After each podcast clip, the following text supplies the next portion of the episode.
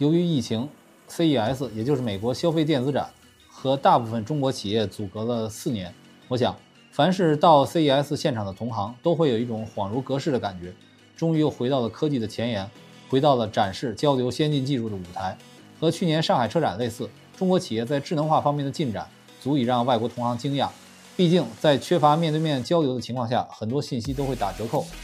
大概八九年前，CES 的舞台被汽车行业所占据，以至于当年同期举行的底特律车展逐渐没落。而中国在前几年也一直是 CES 的最大参展国。如今，虽然中美交往没有完全通畅，但大家已经迫不及待地行动起来。根据我前几年看 CES 的经验，我觉得这次的 CES 对中国汽车来说有四个热点。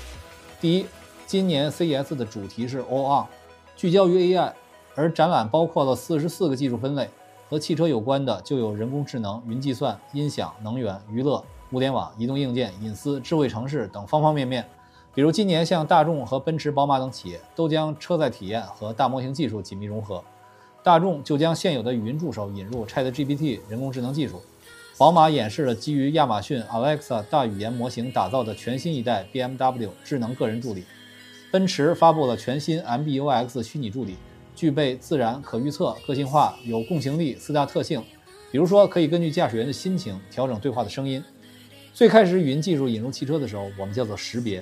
而如今结合大模型技术，所谓的千人千面有可能真正实现，人车之间也有可能产生真正的有情感的对话，能够为车内的生活场景带来更多的想象。同时，大模型技术对自动驾驶也有非常高的价值。AI 方面，我国和世界先进技术的差距，我还是捏把汗的。第二。展车的未必是汽车展台，其实这次真正来参展的整车企业并不多，比如奔驰、宝马、本田、现代起亚以及越南的 VinFast 的等等。很多企业是将自己的汽车放在零部件展台，比如说极氪零零七出现在法雷奥展台，主要展示一体式灯幕；吉利银河 E 八放在京东方展台，特色是四十五寸的八 K 大屏；高和在何塞展台展示了激光雷达，这说明。这些车企突出了某些先进技术在自己产品中的应用，突出了中国智能产品在技术上的激进。而且，在美国这样的地方，一些中国整车企业还需要观望，不直接参展，也适度的减少了去年慕尼黑车展那样的攻击性，更多的体现了和世界高科技企业的合作。反过来，很多 IT 家电巨头进一步渗透汽车领域，或在智能座舱等方面展示成果，比如索尼和本田合作的 Afeela 亮相，将于二六年在北美交付。去年，索尼本田的 CEO 曾表示，中国智能汽车只是排列手机图标，那倒要看看这款车带来哪些变革。此外，包括海信、TCL 等企业也发布了和汽车科技相关的产品。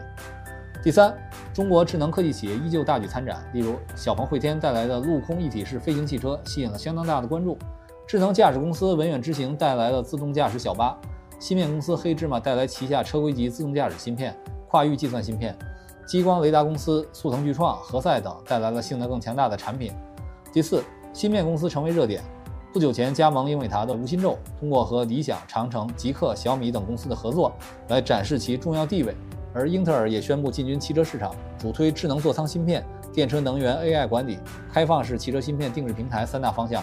并推出全新的 AI 增强型软件定义汽车系统级芯片。AMD 也发布了针对下一代汽车架构而研发的两款芯片。芯片依然是汽车智能化的制高点，舱型博一体的融合方案也成为了热点。包括地平线、黑芝麻在内的中国本地企业依然需要持续进步。拉斯维加斯并非都是纸醉金迷，作为一个展会之都，也最符合万花筒般的高科技气氛。比如巨大的球形建筑物 MSG Sphere 就特别让人羡慕。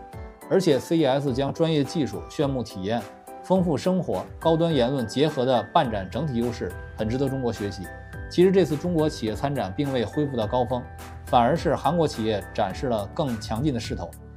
对于中国科技创新企业来讲，CES 依旧是不可或缺的舞台。2024年，中国汽车在出海方面面临着更大压力，